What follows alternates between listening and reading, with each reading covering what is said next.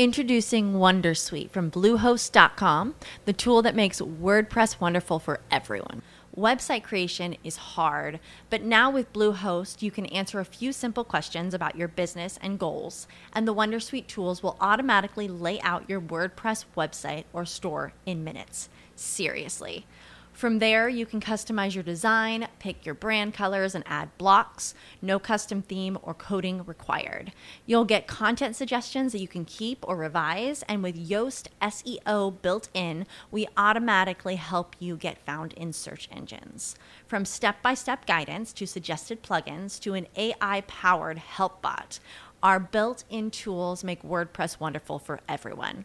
Maybe that's why Bluehost has been recommended by WordPress.org since 2005. Whether you're a beginner or a pro, you can join over 2 million Bluehost users. Go to bluehost.com slash Wondersuite. That's bluehost.com slash Wondersuite.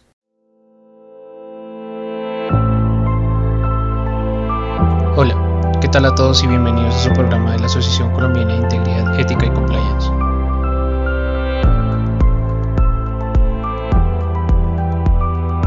En este episodio estaremos hablando sobre los retos y desafíos que se enfrentan los oficiales de cumplimiento diariamente producto de la coyuntura especial que vive el mundo por cuenta de la pandemia del COVID-19. En esta ocasión nos centraremos en un sector que combina servicios de salud con recreación y bienestar, es decir, el sector de las cajas de compensación en Colombia. Y para tratar este tema estaremos hablando con Faisuli Rodríguez Pérez, quien actualmente es oficial de cumplimiento de Compensar. Ella además es máster en gestión de riesgo certificada en ISO 31000 por el PSB de Canadá y máster en administración y en gerencia de proyectos y contadora pública. Bueno, sin más preámbulos. Muy buenas eh, tardes, Faisuli. ¿Cómo estás? Hola, Daniel. Buenas tardes. Bueno, mira, Actualmente estamos viviendo una época bastante peculiar a nivel global, con los retos y desafíos que en muchas ocasiones creo yo lo, lo, han puesto a prueba. Cuéntanos, por ejemplo, desde tu cargo, qué te ha tocado o cómo, cómo te ha tocado afrontar esta situación. Bueno, Daniel, eh, gracias por, este espacio. Eh, desde, desde compensar y desde mi rol de oficial de cumplimiento eh, hemos hecho diferentes, diferentes temas. Eh, nosotros, lo que ha sido nuestra evolución de riesgos nos ha llevado a que, a que hagamos una serie de acciones importantes para, para, para, para afrontar esta, esta situación. Puntualmente, eh, nosotros en lo que es el 2020, pues estamos haciendo todo un trabajo de análisis del impacto de la pandemia a nivel organizacional. Esto lo hacemos por unidades de servicio y por, y por proceso. Y lo hacemos en todo nuestro sistema integral de riesgo, que va desde la planeación estratégica, donde hacemos un análisis de esos riesgos estratégicos y esto cómo impacta en la pandemia, donde miramos los riesgos de cumplimiento, aquí están todos los temas de fraude, corrupción y soborno y también temas legales. Eh, lo hacemos en nuestro riesgo operacional, que es la columna vertebral de todo nuestro sistema integral de riesgo. Aquí están los temas operativos, reputacionales, de seguridad de la información, de continuidad de negocio, de lavado de activos y financiación del terrorismo, de seguridad de paciente y de fallas de mercado de salud, porque dentro de las, nuestras unidades de negocio pues tenemos eh, un EPS y EIPS. También lo hacemos eh, desde lo financiero, miramos aquí específicamente cómo estamos en términos de riesgo de crédito, de liquidez y de mercado. Eh, y lo hacemos a nivel de proyectos. Eh, ¿Qué proyectos estratégicos impactan, eh, están impactando pues estos temas y también los proyectos operativos? Y también hacemos una validación y puntualmente en Compensar se hizo una validación desde todos los temas de riesgo de salud, riesgo actuarial. No se hace desde, desde nuestra función de compliance, sino ya con personas especializadas. Y esto, y te cuento esto porque esto lo hacemos con una premisa y es que los riesgos de, la gestión integral de riesgo y en especial en esta pandemia es de todos los miembros de la organización, porque todos tenemos la responsabilidad de gestionar riesgos y no, y no está como tal en un área de cumplimiento o, o, en otra entidad. No, esto, esto es algo que, que, determinamos cuando, fuimos a hacer todos los análisis y exposiciones y es que esto hace parte de todos y que todos tenemos la responsabilidad de gestionarlos. Ok, pues bastante interesante y pues a veces uno piensa que pues con la labor del oficial de cumplimiento pues se le viene a la mente una serie de actividades que realiza una sola persona, pendientes al establecimiento, pues también una cultura de cumplimiento en la organización, unas actividades que, pues, que son difíciles de coordinar en sí, en un entorno, pues, digámoslo, eh, un poquito normal, como es la aplicación de estas actividades. Eh, ahora, ¿cómo, cómo, cómo las estás aplicando, eh, digamos, de diferente en lo que actualmente estamos viviendo con esta coyuntura? Ok, mira, nosotros hicimos, inicialmente hicimos un análisis de riesgos estratégicos para lo que fue el año 2020. Eh, en ese año, digamos que los riesgos, es, la planeación estratégica nosotros siempre está y continúa, no obstante, a raíz de, de, la pandemia, pues se tuvieron que hacer algunos ajustes eh, en el cual el cual esto hizo que también, además de que se ajustara nuestra planeación, se ajustaran también todos los temas de, riesgo, eh, de riesgo estratégico que nos impidía llegar a ese cumplimiento de esos objetivos. Entonces nosotros contamos con una serie de riesgos, tenemos 12 riesgos estratégicos. Aquí hay uno eh, muy grave a raíz de la pandemia que, que tuvo una, una, que inclusive eh, una, una, nosotros llevamos como una materialización y tiene que ver con toda la afectación eh, de las condiciones normativas que, afectó nuestro objeto social por el tipo de organización que tenemos y como cual apoyamos todos estos temas de la pandemia, pues aquí hubo una una afectación importante en este, en este riesgo. Y esto pues a raíz de que, de que la pandemia eh, pues impactó, impactó eh, todos los temas. Eh, la situación actual ha generado pues un, un aceleró, aceleró un incremento en disposiciones gubernamentales orientadas al tratamiento de la emergencia en diferentes aspectos, en salud, económicos y sociales, que impactó la dinámica de nuestras unidades de negocio y pues por esta razón nosotros, este es un riesgo que tanto en probabilidad como en impacto nos cambiaron eh, pues, y sobre todo pues incrementando la, la exposición actual eh, a nivel nacional y global pues que, que se hizo necesario eh, que mantuviéramos un monitoreo continuo de todos esos cambios normativos que nos afecta y, y por los impactos también que esto genera. Ese uno. Y el otro significativo también que, que nos cambió ahí para hablar, traerte a colación de dos, es el de delitos informáticos e interrupción de servicios tecnológicos estratégicos.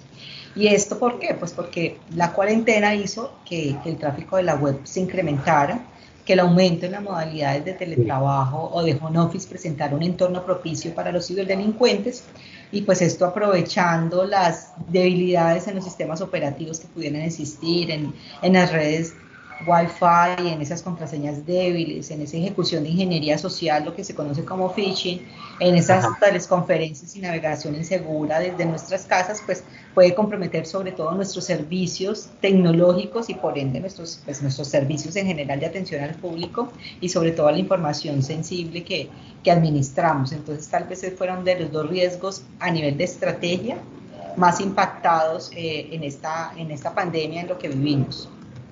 Ok, retomando un poquito lo que me estás hablando, ¿qué situaciones se te han dificultado eh, en todo este año implementar en tu compañía? Bueno, esa, es, una, esa, es, una buena, esa es una buena pregunta.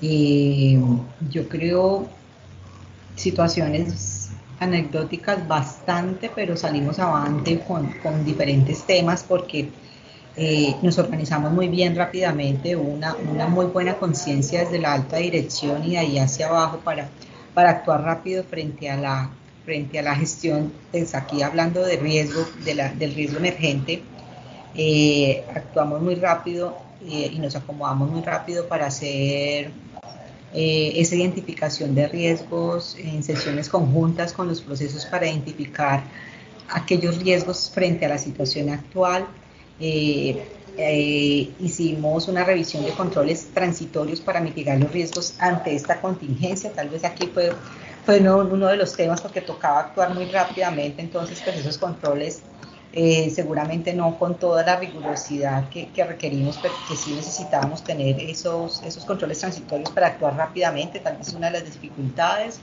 Empezamos a revisar todo lo que son los modelos operativos para la definición y revisión de esos modelos para actuar diferente y para operar de manera diferente. Entonces esto es un cambio importante en la forma de hacer las cosas, en cómo operamos día a día y en actuar totalmente diferente. También hicimos un trabajo en conjunto con, el, con, con los procesos jurídicos y de compras eh, para revisar eh, contratación, órdenes de compra que fueran requeridos para dar atención rápidamente pues, a todo esta, este riesgo emergente. Estuvimos atentos a y, aún hacemos un monitoreo al contexto de estos lineamientos de gobierno, tanto internos como, como, como externos, y cómo, eso, cómo nos puede afectar a nosotros en términos de impacto. Y además hicimos eh, todo toda una ejecución de controles de debida diligencia en esas listas de lado de activos y financiación del terrorismo eh, con todas las contrataciones actuales para, del, para poder salir avante pues con este tema que no tuviéramos este como, como este riesgo y además ajustamos lo que fue nuestro programa de seguros, entonces esas coberturas de seguros como un mecanismo de transferencia de gestión integral de riesgo sobre las exposiciones de la emergencia sanitaria. de manera general, como, como abarcamos todos estos temas con las problemáticas internas pues, que aquí se presentaron. Se presentaron. Y, y, bueno, y hablando un poco de eso también, eh, nuevas políticas eh, y procedimientos has tenido que implementar producto de esta nueva situación.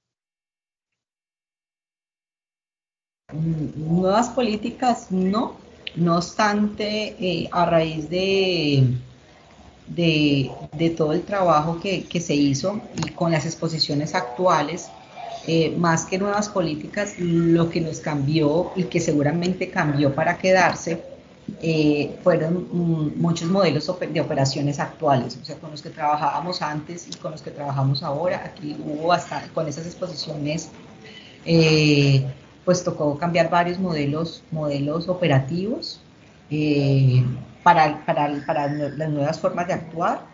Y como te digo, desde la alta dirección y desde nuestro comité directivo, pues sí, se entablaron todas las, todas las directrices que se bajaron a la compañía, todos los procesos para, para las formas de actuar, para nuevas políticas o definiciones que se tuvieran que hacer, siempre liderados desde, desde la alta dirección, teniendo en cuenta eh, qué exposiciones hay, qué impactos y, bueno, y, cómo eso en los modelos operativos se tenían que ajustar en la forma como, como se manejó acá.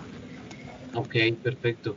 Y, y bueno, hablando un poco también eh, de las funciones del oficial, pues que sabemos eh, que está pues el reporte de las operaciones sospechosas a la UIAF y pues dada la, dada la situación actual, mm, ¿has tenido algún incremento en estos reportes de ROS?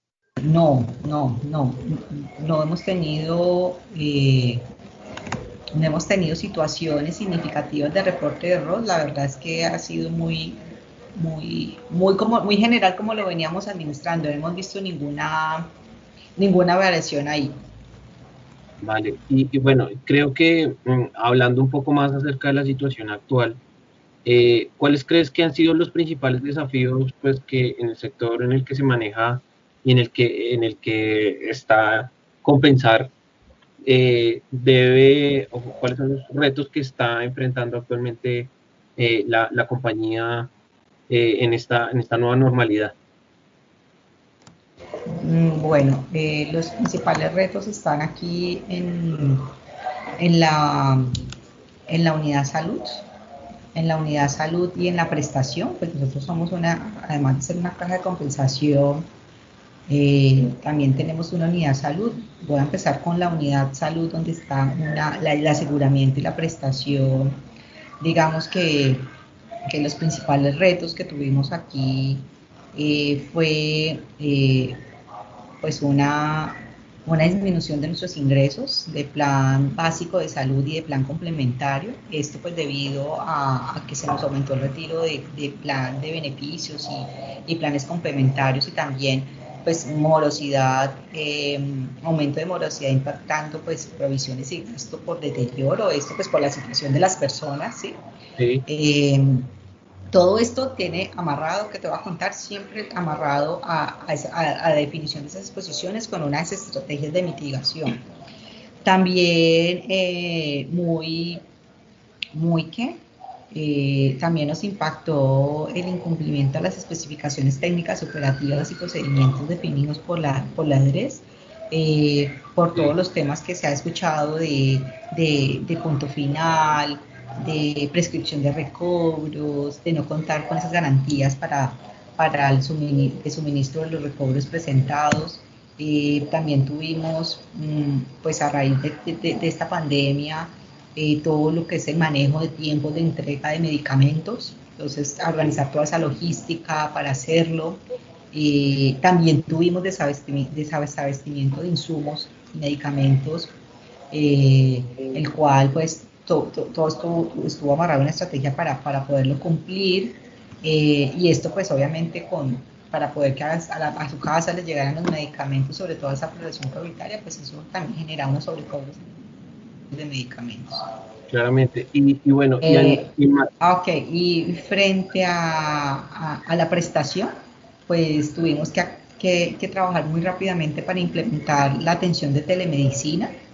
Eh, pues para poder atender a todas las personas en lo posible con un modelo de operación diferente. Entonces, eh, y frente a caja, digamos que acá, frente a caja de compensación, eh, nosotros trabajamos muy de la mano eh, con, con, el, pues con, con, el municipio de Bogotá, con el distrito de Bogotá, con las secretarías, con los ministerios, para apoyar diferentes situaciones de, de, frente a la emergencia. Entonces aquí nosotros hacemos, pues hicimos todo un despliegue para apoyar todo lo que fueron entregas de subsidios, subsidio de emergencia que así se llamó, frente a la situación y pues esto nos implicó hacer todo un trabajo de, de, de, acomodación de nuestros sistemas, de nuestras formas de operar para poder llegar a, a, entregar pues todos estos, estos temas.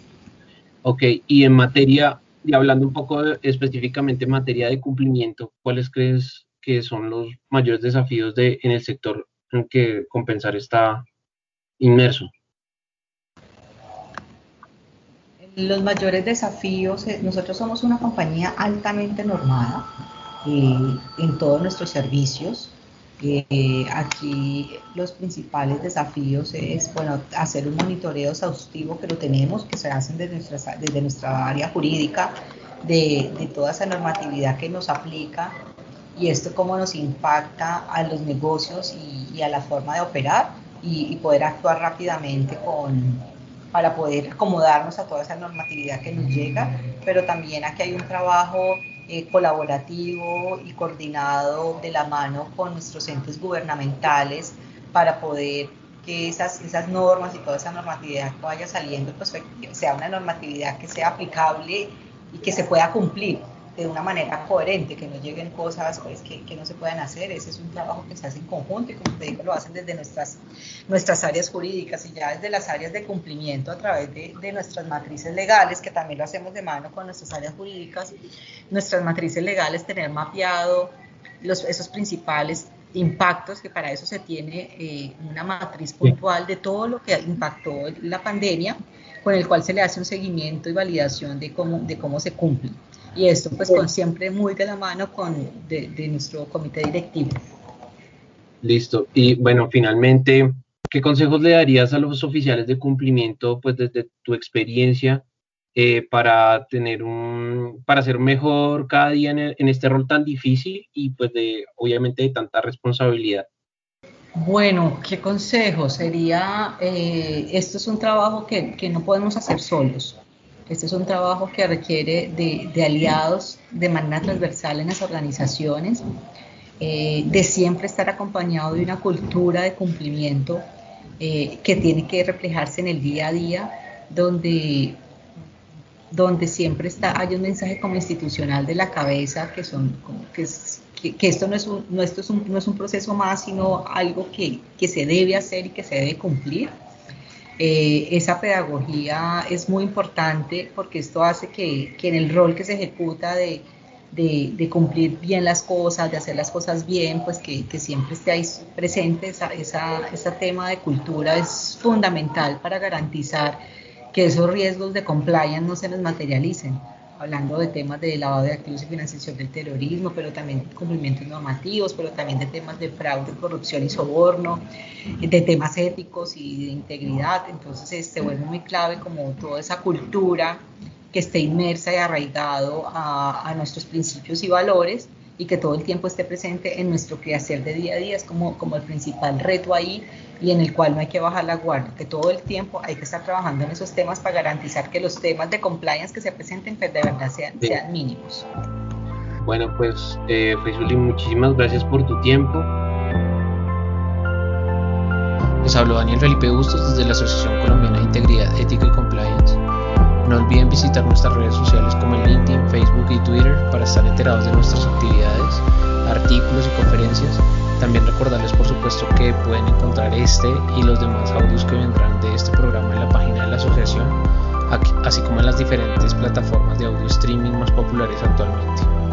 No olviden también que en este 2021 que recién empieza estaremos realizando webinars sobre distintos temas sobre el compliance y obviamente invitarlos a que hagan parte de la asociación para que podamos compartir experiencias profesionales, aportemos un poco más allá de nuestra vida laboral a consolidar una cultura de ética y cumplimiento dentro de nuestra sociedad. Muchas gracias y hasta la próxima.